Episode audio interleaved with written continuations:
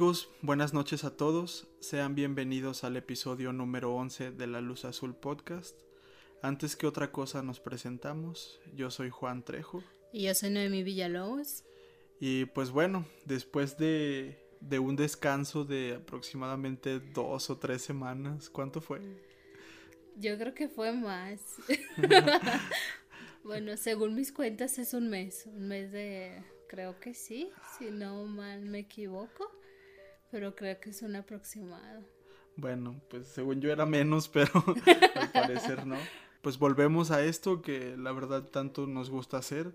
Eh, una disculpa a aquellos que nos estuvieron preguntando que para cuándo, pero no habíamos tenido mucho tiempo de sentarnos a escribir y, y a grabar como en esta ocasión.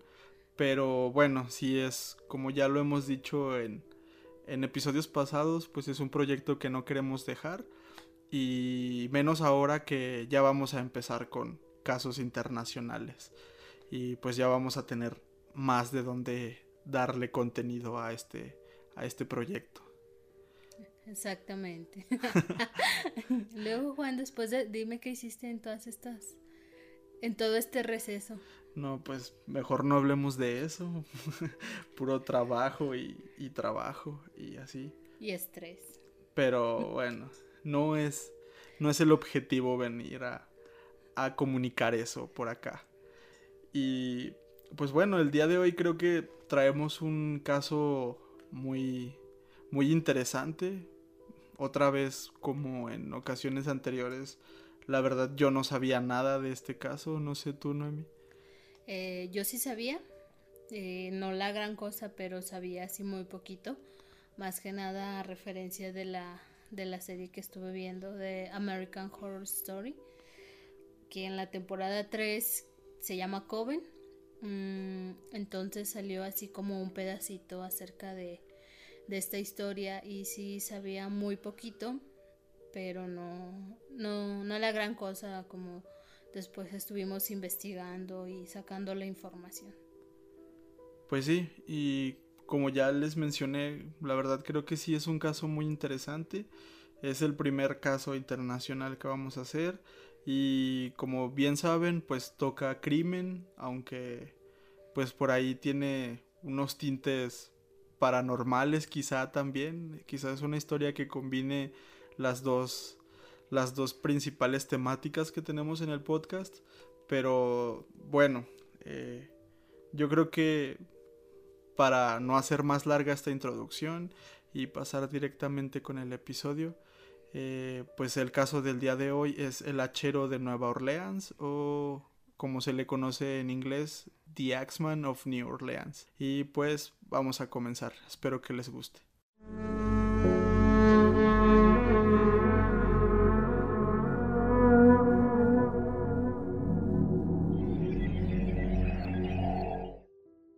Joseph Mayo y su esposa Catherine eran dueños de un domicilio ubicado en la esquina de las calles Upperline y Magnolia, en Nueva Orleans, Luisiana. Además tenían un pequeño bar y una tienda de abarrotes. En la noche del 22 de mayo de 1918, el matrimonio Mayo descansaba en su hogar, cuando un desconocido logró ingresar a este cortando un trozo de madera de la puerta. Escabulléndose entre los pasillos, el intruso llegó hasta la habitación donde descansaba la pareja y golpeó fuertemente el cráneo de Joseph con una hacha que encontró dentro de su domicilio. Sin dejar tiempo para respuestas, repitió la acción con el cráneo de Catherine, acabando con la vida de los Mayo. No conforme con esto, el asesino cortó la garganta de ambos utilizando una navaja para rasurar que era propiedad de Joseph. Luego abandonó el domicilio dejando las armas utilizadas y una escena sangrienta a sus espaldas. Lo primero que se especuló fue que este crimen había sido motivado por un robo, teoría que fue velozmente rechazada debido a que se encontraron 100 dólares debajo de la almohada de Catherine Mayo, además de encontrar más dinero y algunas joyas en otros rincones de la casa. También se tuvo como sospechosos a los hermanos de Joseph Mayo, pero el detective que llevaba el caso fue asesinado en la calle por un hombre que anteriormente él mismo había apresado, por lo que la investigación quedó suspendida hasta ser cancelada. Este crimen nunca fue resuelto y además impactó demasiado a la sociedad de Nueva Orleans debido a la violencia con la que los Mayo habían sido asesinados. Además, la prensa de esta época no se tardó en recordar que siete años atrás, en el año de 1911, otros tres matrimonios habían sido asesinados en circunstancias similares, y todos coincidían en dos puntos. Eran dueños o dependientes de algún tipo de negocio pequeño, dígase tiendas de abarrotes, eh, tiendas de comestibles, bares, restaurantes, etc. Pero el dato más importante era que todos, todos eran italoamericanos, es decir, gente nacida en Estados Unidos, pero con, con ascendencia italiana, o directamente personas nacidas en Italia. Entre la población de Nueva Orleans comenzaban a ser la leyenda del Axman o el hachero. Es importante mencionar que por esta época era, era muy común que en los Estados Unidos hubiera demasiadas personas italoamericanas en, en esa zona. De hecho, eh, creo que ah, en la actualidad no hay tantas personas italianas en esa zona. Se concentran en, otros estados, pero por aquella época Nueva Orleans era como que el centro principal donde las comunidades italianas vivían y, y tenían su barrio italiano ahí.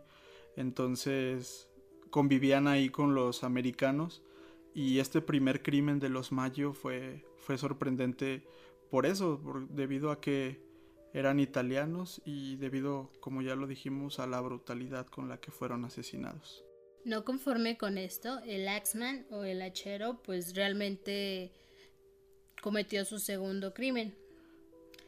Este fue eh, un mes después del asesinato de los Mayo, el día 28 de junio de 1918 cobrando las vidas de Luis Besumer y Anna Lowe a primera hora de la mañana.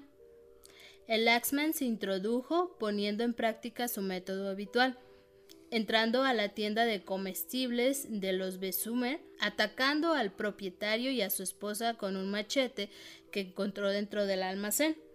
Los cuerpos fueron hallados por un panadero que dejaba los pedidos habitualmente en su negocio, bueno, en el negocio de los de los Besumer. Debido a que fue la primera persona que encontró los cuerpos, se dirigió a las autoridades y relató lo que él había visto.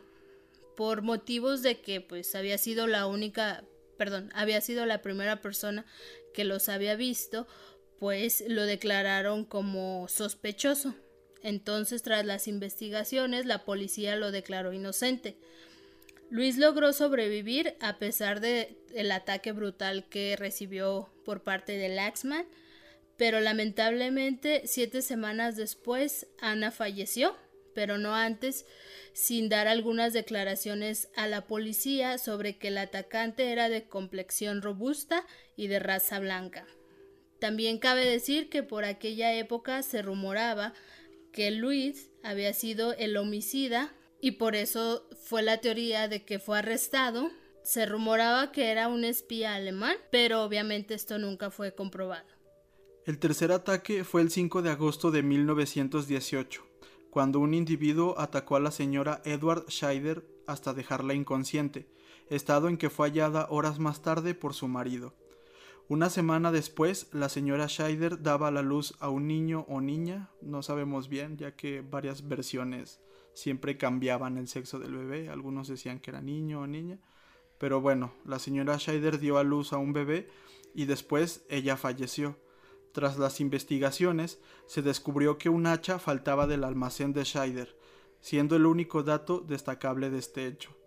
Aquí quiero hacer un punto, tal vez en algunos apellidos no sepamos muy bien la pronunciación, pero pues, son apellidos italoamericanos y pues la verdad mm, quizá nos equivoquemos, así que ahí disculpen. Si hay alguno que sabe cómo se, se pronuncia, pues se dará cuenta que los estamos pronunciando mal, pero bueno, una disculpa.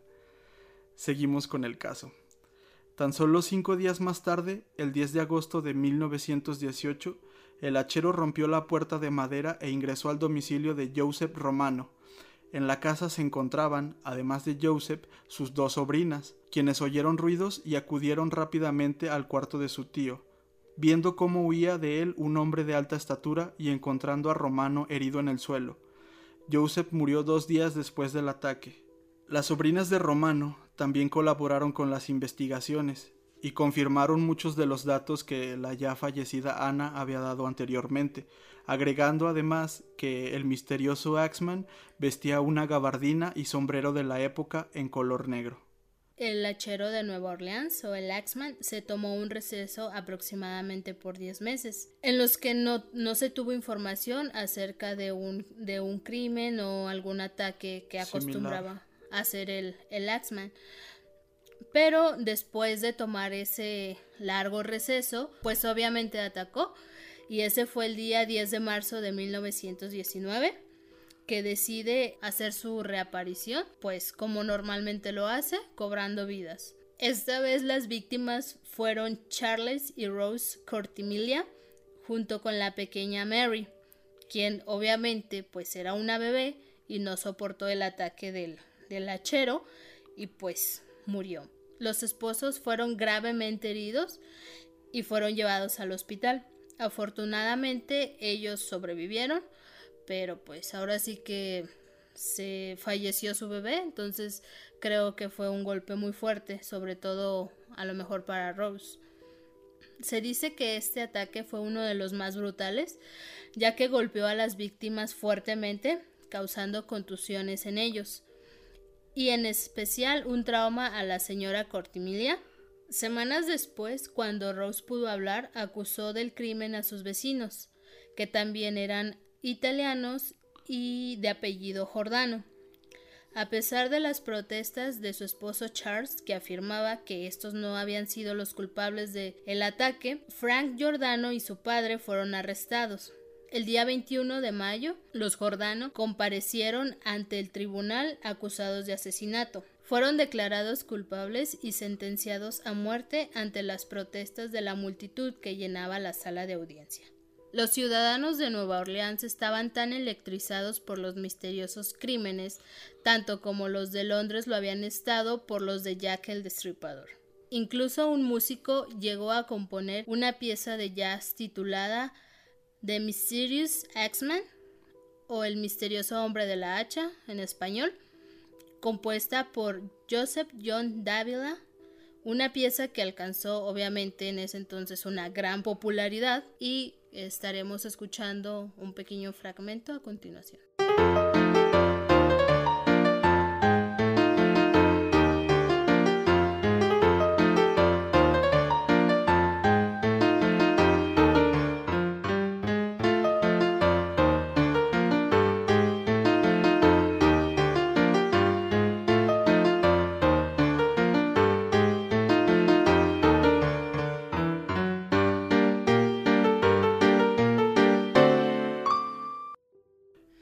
Ahí pudimos escuchar un fragmento de, de esta composición que le hicieron. Se me hace algo, no sé, se me hace, se me hace padre que le hayan compuesto eso. Me hace recordar como aquí en México se acostumbra a hacer corridos o música regional mexicana a criminales y algo. Realmente es algo como que siempre en la sociedad ha existido como que hechos que impactan tanto a la sociedad las vuelven canción popular. Y pues sí, esta, esta canción que ya pudieron escuchar es un, un, poco movida, pero fue creada, fue compuesta a raíz de un hecho criminal. No sé, se me hace interesante. El 13 de marzo de 1919, el editor del Times Picayune recibió una carta que provenía supuestamente del desconocido atacante, y era remitida y fechada desde el infierno. En esta carta, a diferencia de las famosas cartas de Jack el Destripador, aparecían ciertos conocimientos literarios. El autor afirmaba ser un demonio y hablaba en un tono elegante y distinguido. La carta decía lo siguiente.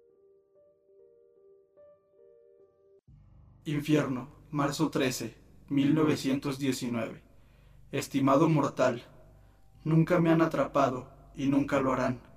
Nunca me han visto, pues soy invisible, tanto como el éter que rodea su tierra. No soy un ser humano, sino un espíritu y un demonio del ardiente infierno.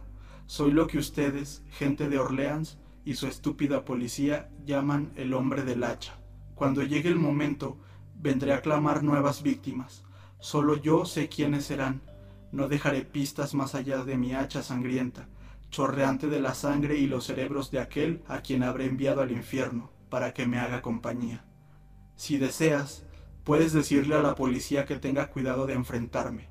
Por supuesto, soy un espíritu razonable. No me ofende la manera en la que han realizado sus investigaciones en el pasado.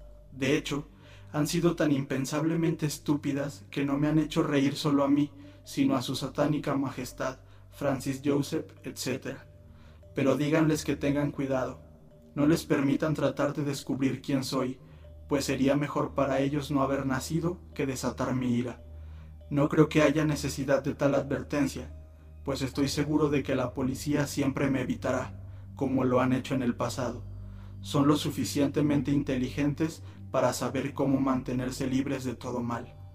Sin duda alguna, gente de Orleans piensan que soy el peor asesino, y lo soy, pero podría ser mucho peor si así lo deseara. Si quisiera, podría visitar su ciudad cada noche. A mi voluntad podría masacrar miles de sus mejores ciudadanos, pues tengo una amistad cercana con el ángel de la muerte. Ahora para ser exactos, a las 12.15 hora de la Tierra del próximo martes en la noche, pasaré sobre Nueva Orleans. En mi infinita misericordia les haré una pequeña proposición. Aquí está. Soy un fanático del jazz y juro por todos los demonios en las regiones interiores que cualquier persona en cuya casa una banda de jazz esté tocando a todo volumen, a la hora que ya he mencionado, será perdonada. Si todos tienen una banda de jazz tocando, pues bien, mucho mejor para ustedes. Una cosa es segura, y es que algunos de los que se atrevan a no escuchar esta música en la noche del martes, en caso de que alguien se atreva, probarán mi hacha. Bueno, dado que tengo frío y extraño el cálido ambiente de mi nativo tártaro, creo que es hora de que deje esta tierra. Cesaré mi discurso en la esperanza de que publiquen esto y de que la noticia le caiga bien a su gente. He sido, soy y seré el peor espíritu que jamás ha existido, tanto en la realidad como en los reinos de la fantasía. Firmado El hombre del hacha.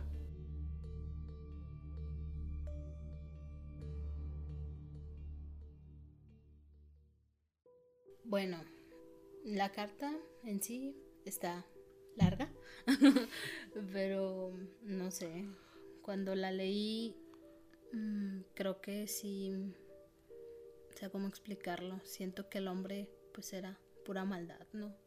O como, no sé cómo decirlo. Sí, pues...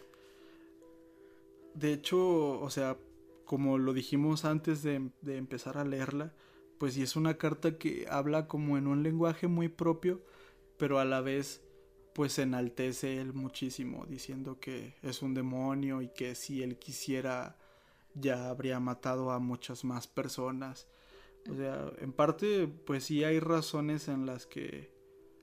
por las que muchos blogs y muchos documentales y así lo comparan con, con Jack the Ripper, porque, pues sí, sí es como una carta burlándose de las autoridades, pero no sé, no me quiero imaginar las personas de ese tiempo al leer esa carta en el periódico, si ya estaban asustados por la oleada de crímenes que había en la ciudad no me quiero imaginar leer esto publicado, o sea, debe de, debe de ser muy feo, muy fuerte, desde el anonimato y con un lenguaje algo fuerte. La verdad es que sí es una carta que, que provoca terror, la verdad.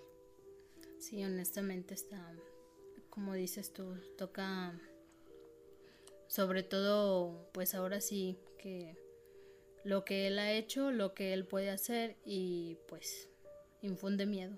Sí. Entonces, creo que en ese tiempo las personas, pues, sí se han de ver, bueno, no asustado, más bien yo creo, estaban envueltas en pánico.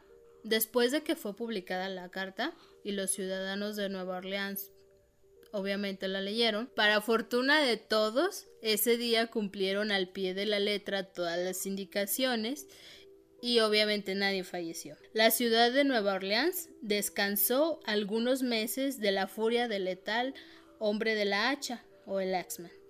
Pero, como todo, siempre hay un pero, el día 10 de agosto el misterioso criminal atacó a Steve Boca de la forma habitual, solo que pues este sobrevivió y se recuperó de las heridas que le causó el atacante. Al mes siguiente, William Carson, un farmacéutico, sorprendía al hombre de la hacha en el momento en el que intentaba introducirse a su domicilio, disparándole un tiro. El criminal logró darse a la fuga. Al día siguiente agredía a una muchacha llamada Sarah Lowman, de 19 años, que también sanó de las heridas que le hizo el Axman aunque por hallarse durmiendo cuando ocurrió el hecho no pudo dar descripción del asaltante y en este caso se dice que la chica sufrió heridas realmente fuertes dejándola sin varios de sus dientes por los golpes que le estuvo dando en la cabeza. Aquí yo quería comentar que como en otros casos eh, ya lo hemos visto y, y lo veremos en, en el futuro con otros asesinos, pero aquí podemos ver tres intentos en los que el Axman no pudo concretar el asesinato y es como una característica que resalta en varios criminales y asesinos que al final de su carrera eh, cometen varios errores. Eh, algunos estudios dicen que es más como por confianza, ya que han logrado atemorizar a varias personas, ya que han logrado cometer varios crímenes eh, básicamente muchos de ellos hacen estos crímenes por, por sentirse superiores, por sentir poder sobre otras personas y cuando logran ejecutar exitosamente varios ataques, al final como que cometen muchos tropiezos por confianza y por decir, ah, que acabo esto ya lo tengo dominado. Y pues en esta ocasión podemos ver que fueron, fueron tres seguidos, fueron tres en un, en un muy corto periodo de tiempo. Y aunque eh, al último, a la chica, esta Sara, si la logró golpear, pues al fin y al cabo no la mató y la chica sobrevivió junto con los otros dos intentos fallidos. No sé, quería comentar eso, se me hace un punto importante que mencionar. Y de esta manera, pues como les digo, esto casi siempre sucede al final de la carrera del, del criminal Así que aquí es cuando pasamos al último ataque que se tiene registrado de Laxman y este tuvo lugar el 27 de octubre, cuando un desconocido se introdujo en el domicilio de Mike Pepiton, al que asesinó en su habitual modus operandi. La señora Esther Pepiton entró en la habitación a tiempo de ver cómo el criminal huía de su habitación. Lo interesante de este caso es que la señora Esther afirmó ante las autoridades que no era un asesino, sino dos a los que vio escapar de esa habitación. En torno a este último homicidio se especula bastante. Los rumores dicen que Mike estaba coludido con la mafia italiana y que fue una deuda saldada por esta mafia. Por aquellos días, los periódicos dedicaron varias de sus páginas acerca pues de todos los crímenes que se habían llevado y cabe resaltar que uno de los que pues se habló un poquito más o se especuló fue de Rose Cortimilia, una de las víctimas que desde un principio hablamos. Sí, fue la que había acusado a los Jordano de, que ellos eran los asesinos. Exacto. Y este se dice que ella tuvo contacto con personas del Times Picayune y que también confesó que pues acerca de, del ataque se dejó llevar por toda la furia y que pues este ahora sí que se había equivocado o sentía como un pequeño digamos era algo mm. personal contra eh, los Jordano. Exacto, o sea, como que empezó a, generarle ese cargo de conciencia. Y este se más bien se cita de la siguiente manera: Dios me ha castigado, he perdido todo. Mi hija ha muerto, mi marido me ha abandonado y he sufrido la viruela. A causa de este, digamos, como pues, confesión. como confesión, pues obviamente tuvo una, una, este, una consecuencia y fue que los Jordano quedaron en libertad. Después de todo el revuelo que se causó, el hombre de la hacha pues ya no volvió a hacer ninguna aparición, pero el caso tuvo un, este, un epílogo curioso. El 2 de diciembre de 1920, una mujer disparó en la calle de Los Ángeles contra un ciudadano de Nueva Orleans llamado Joseph Monfre, quien murió instantáneamente. La autora del hecho declaró ser la esposa de Mike Pepinson y que Monfre era el hombre de la hacha. Fue juzgada y sentenciada a 10 años de cárcel, pero eh, al último fueron reducidos solo a, 3 años. Aquí pues ya entrando en, en la recta final del episodio, pues vamos a entrar con, con las teorías, con lo más resaltable de las teorías que surgieron en aquella época sobre quién era o quién fue el hombre del hacha. Porque de hecho este es un caso que hasta el día de hoy sigue abierto, nunca se pudo resolver. Entonces, pues el primer sospechoso, como ya lo dijo Noemi, era este Joseph Monfre o Monfre, no sé cómo se pronuncia, pero pues él fue el primero. Y ya que su historial criminal se ajusta perfectamente a los hechos de, de Laxman, es desde luego el más idóneo de todos los sospechosos, ya que era un delincuente habitual y durante los periodos en los que estuvo encarcelado no se cometió ningún crimen en la ciudad de Nueva Orleans. Por ejemplo, en, en 1911, poco antes de la muerte de los tres primeros matrimonios que les comentamos al principio del episodio, pues este hombre Monfre fue puesto en libertad. Después se dice que había cumplido otra sentencia hasta 1918, pocas semanas antes del ataque contra los Mayo, que es el primero de este episodio.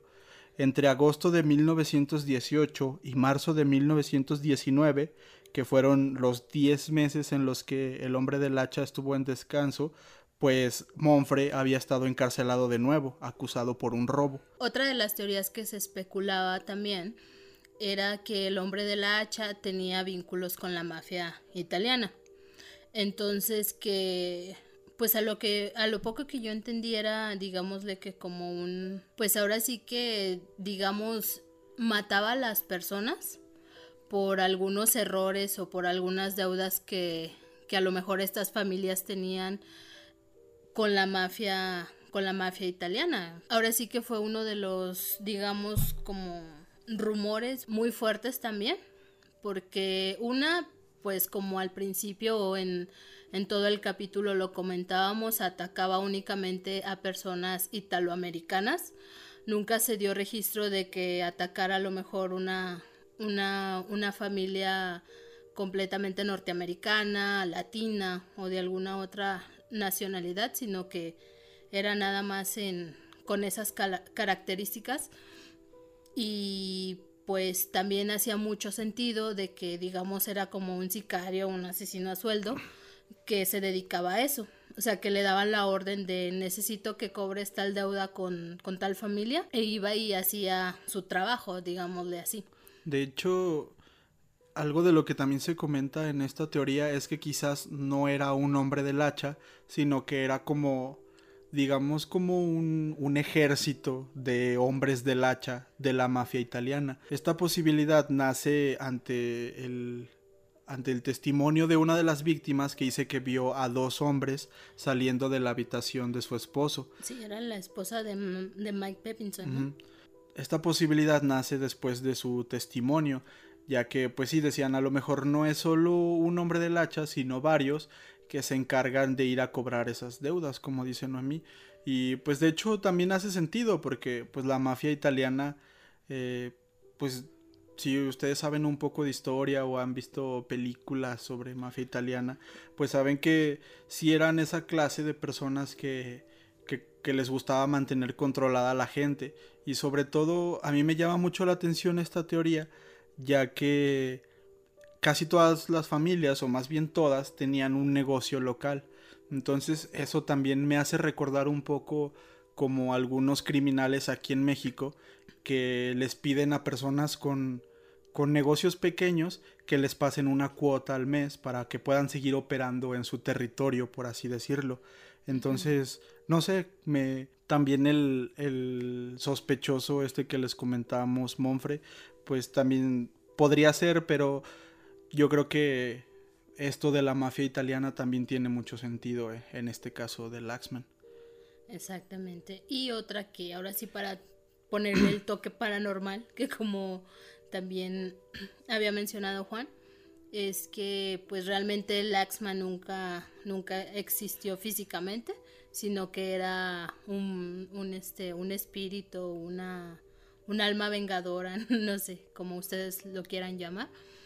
Y que pues sí, a base de, de la carta que mandó al periódico y, y, con los toques o el lenguaje que, que pudimos escuchar con el que se refería a las cosas, también surgió esa, esa teoría un poquillo alocada, creo yo, que pues sin, físicamente no era una persona, sino que era un, un espíritu un fantasma. o un fantasma o algo así y que pues infundía el terror en los en los ciudadanos de aquel entonces de Nueva Orleans que pues obviamente pues sí hubo testimonios de que hubo personas que sí lo vieron como el el caso de del señor Carson que no lo dejó entrar a su a su casa y que le disparó pero pues ahora, ahora sí que digamos esas son un poco de las teorías que tanto buscamos y encontramos ya sea en blogs o en páginas o en algunos videos de, de YouTube. Sí, y de hecho, pues sí, a lo mejor esta teoría es la, la, menos acertada de las tres, pero pues también pensemos un poco en la época, en la carta, cómo se comunicaba el Axman y, y también pues quizá en la brutalidad de los, de los ataques, sobre todo en los primeros, que ingresaba a los a los domicilios muy fácil y mataba a las personas brutalmente. Entonces, eh, no dudo que muchas personas en aquella época llegaran a pensar que era un espíritu. Quizás ahora suena un poco alocado, pero yo creo que por la época podría ser un poco, un poco creíble, digamos. Exactamente. Y pues como datos curiosos, mm, ya ahora sí que para cerrar, eh, estuvimos investigando ah, acerca de si existía alguna película o alguna este, serie o algo así. Y pues, mm, aparte de la canción, lo único que yo pude encontrar eh, fue una, una película que pues obviamente yo nunca la había escuchado, no sé si únicamente fue transmitida en Estados Unidos, no lo sé, que se llama Axman at the Corer Creek, algo así. Y pues si la historia, pues como tal es mm, una, un grupito de, amigos, este, pues preparatorianos o universitarios van a una casa y ahí pues digamos que alguien contrata a esta persona, el Axman, y va cobrando la vida de, de todos los de ahí. Entonces pues es... Vi el tráiler, la verdad no está muy interesante y a simple vista no, no llama para nada la atención. Pero pues igual si la quieren buscar, pues pueden buscarla y verla. Y, pues creo que... Yo no la he visto, pero lo poco que vi también eh, vi el tráiler y pues no, se ve como que una película de muy bajo presupuesto y y también en IMDB eh, tiene como 3.3 estrellas, o sea, lo que le da una calificación pésima. Entonces, pues quizá no la vea, pero sí, como dice Noemí, si ustedes la quieren ver, eh, pues adelante. Ahí es una referencia al Axman. Y la otra, pues es la que había mencionado Noemí al, al inicio del episodio, que en una de las temporadas de esta famosa serie American Horror Story, hay un personaje que está inspirado en el Axman y pues de hecho creo que se viste como muchos de los de los rumores o de las ilustraciones que hay del Axman lo pintan así como un hombre con sombrero y gabardina y con su hacha chorreante que no se le ve la cara y, así no o sea pero no sé en, American Horror Story es un fantasma o si es un asesino no, es un fantasma, a lo poco que yo recuerdo. Sale en la temporada 3, la de Coven. Y bueno, si ahorita estoy recapitulando un poquito con esto, ya van tres veces que menciono la serie. que se note que es fanática. Que se note que, era fanática de American Horror Story. y sí, si ustedes googlean ahí Axman o el hachero de Nueva Orleans, pues van a encontrar muchos videos, algunos documentales o ilustraciones que hay de, de este asesino, ya que, pues como les decimos, realmente nunca se pudo cerrar el caso y no se pudo encontrar a un, a un culpable. Y pues es un caso misterioso, interesante y pues que tuvo en ascuas a toda la población de, de Nueva Orleans allá por los 1920s.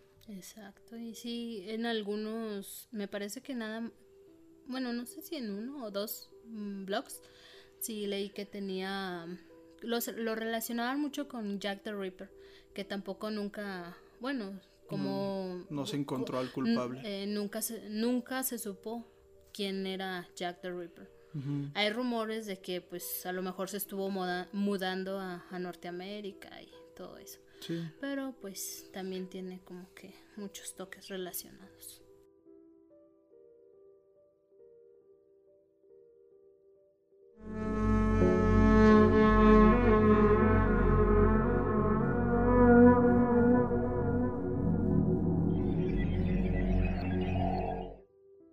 bueno, eh, creo que de nuestra parte sería todo. Esperemos que les haya gustado este caso, que pues sí es nuestro primer caso internacional. La verdad a mí, pues personalmente sí me gustó y creo que tiene muchas cosas interesantes. No sé qué es lo que piense Juan, pero creo que estuvo sobre todo interesante y lo que es de que se mezclan las, las dos este, cosas, tanto crimen como un poquito de paranormal. Entonces creo que para empezar mm, fue este, pues creo que fue una investigación buena. Sí, eh, sí, a mí también me gustó, está bien. Como les comento, pues es un caso del que yo la verdad no sabía nada. Y me gusta eso de que no estamos agarrando casos tan famosos. Hay hay asesinos y, criminales muy muy famosos en el mundo y que yo creo que en algún momento vamos a tocar porque pues son necesarios para, para entender todo este como mundillo de, de, la criminología y de los asesinos seriales. Pero también está padre hablar de estos casos que igual y no se ha hablado tanto. O sea, no son tan mainstream. Quizás si buscas en internet si vas a hallar mucha información, pero como tal no es algo que esté muy arraigado a la cultura popular como algunos otros, como el mismo Jack the Ripper. O sea, es alguien al que todos conocemos y quizá alguno de ustedes no conocía la historia del hachero de Nueva Orleans. Entonces, eso fue lo que a mí me gustó mucho y, y pues sí, eh, gracias por acompañarnos una semana más. Espero que les haya gustado este regreso después de un descanso de algunas semanas. Y pues esperemos poder continuar semana a semana como estábamos acostumbrados anteriormente. Y pues nada, ya saben, suscríbanse al canal de YouTube, uh, síganos en Spotify o también en iVoox para los pocos que lo utilizan en México, porque veo que en España mucha gente utiliza iVoox, pero para nuestro público eh, más cercano, pues ahí están YouTube y Spotify. Y pues nada, déjenos un, comentario sobre qué les pareció esta investigación y las anteriores. Y pues muchas gracias por, por escucharnos. ¿Quieres agregar algo más, Noemi?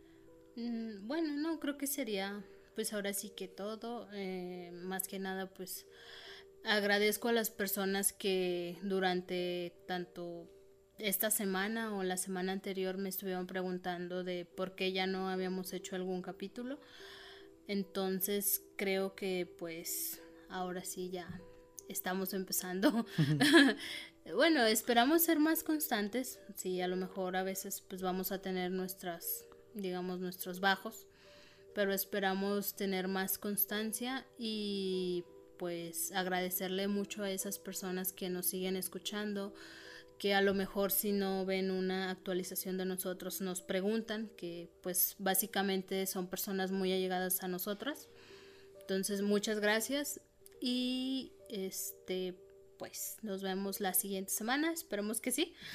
Espero que sí, porque pues ya tenemos ahí planeado pues algunos temas. Sí. Gracias a todos y nos escuchamos en el próximo episodio.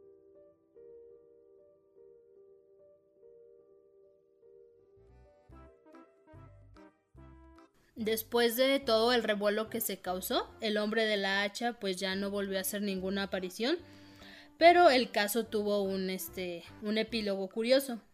El día 2 de diciembre de 1920, una mujer disparó en la calle de Los Ángeles contra un ciudadano de Nueva Orleans. De Nuevo León. de Nueva León. Bueno, hasta epílogo. El 2 de diciembre de 1920.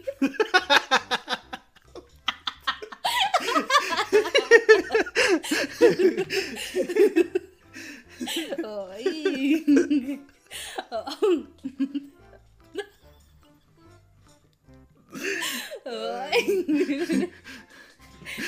Ay.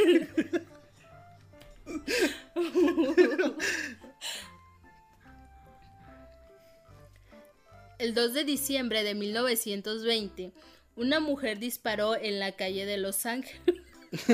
ya. No, no, voy a poder decir. No, no, sí puedo. Sí, sí puedes. Contra un.